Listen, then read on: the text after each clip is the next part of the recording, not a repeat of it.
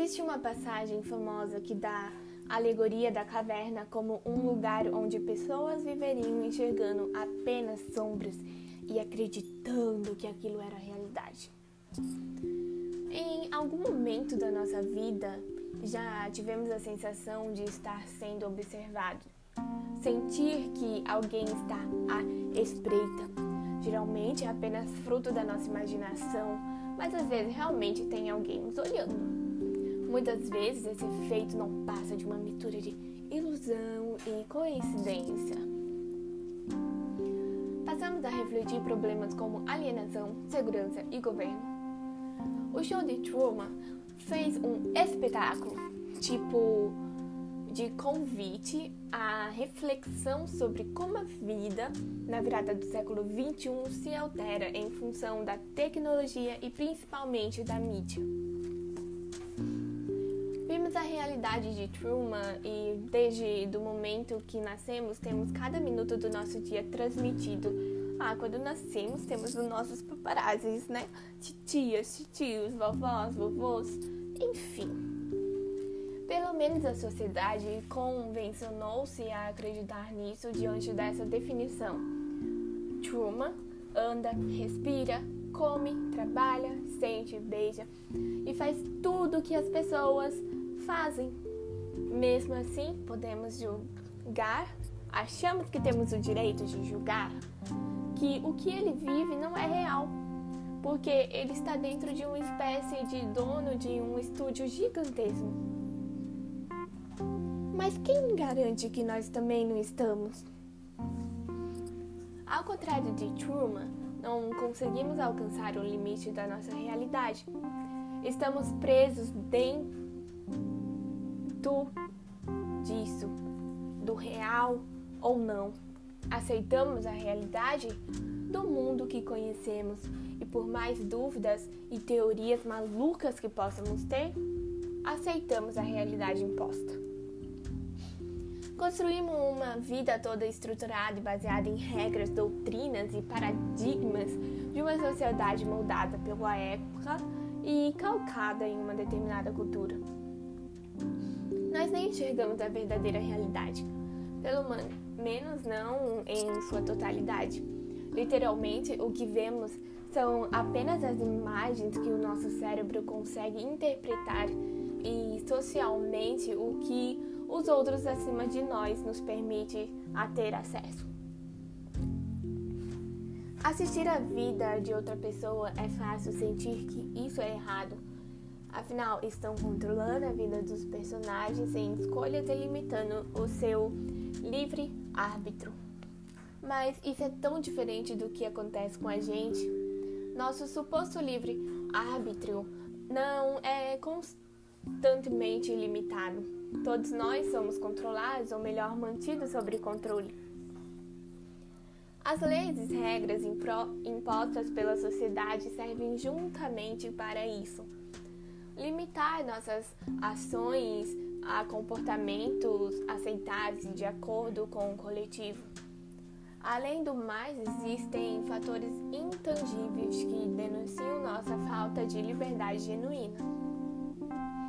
Começamos a questionar nossa existência, o processo em que nos fará sair da caverna em que vivemos.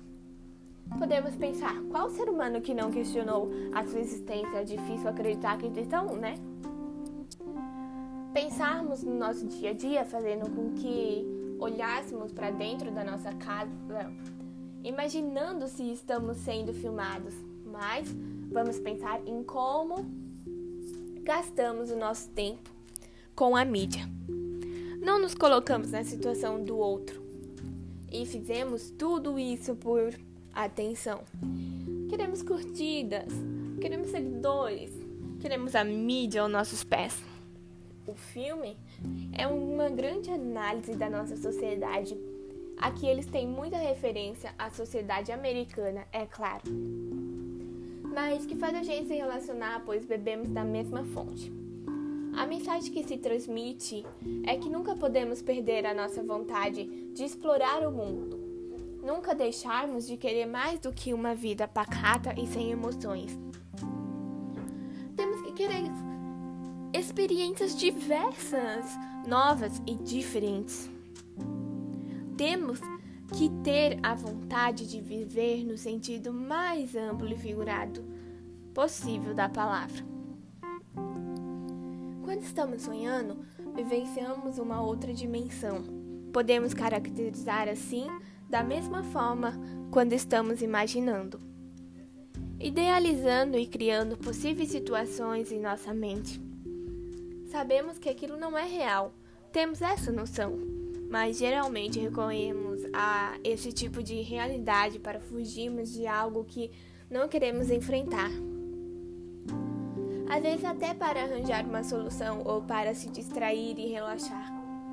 Porém, não podemos ficar lá para sempre. Temos que viver nossos sonhos ou nossas idealizações. Eventualmente, precisamos enfrentar a realidade e encarar as consequências da vida real. O mundo não é perfeito, mas é o único que temos. Não tem o que fazer. O único onde se pode criar amizades, laços, famílias, lembranças, memórias e, consequentemente, ser feliz ou triste. Ficar com raiva ou ter paciência, brigar e fazer as pazes, brincar, interagir e conhecer. Relacionar-se e ter a chance de escolher como viver. Libertar-se, mesmo que isso signifique abandonar nossa insegurança e tudo o que temos a entender como verdade. Se isso for o que a gente quer, se vai se vai nos fazer feliz, não podemos deixar os outros tomarem conta conta da, da nossa própria vida e pensar que as nossas decisões precisam ser bem, bem, bem pensadas para estarmos preparados para as consequências e mesmo que apareça uma tempestade que nos impeda de prosseguir navegando, não podemos nos intimidar. Temos que lutar pelos nossos objetivos, não podemos desistir e temos que per permanecer sempre que possível com um sorriso no rosto, porque nós somos o próprio protagonista do nosso show. Obrigado.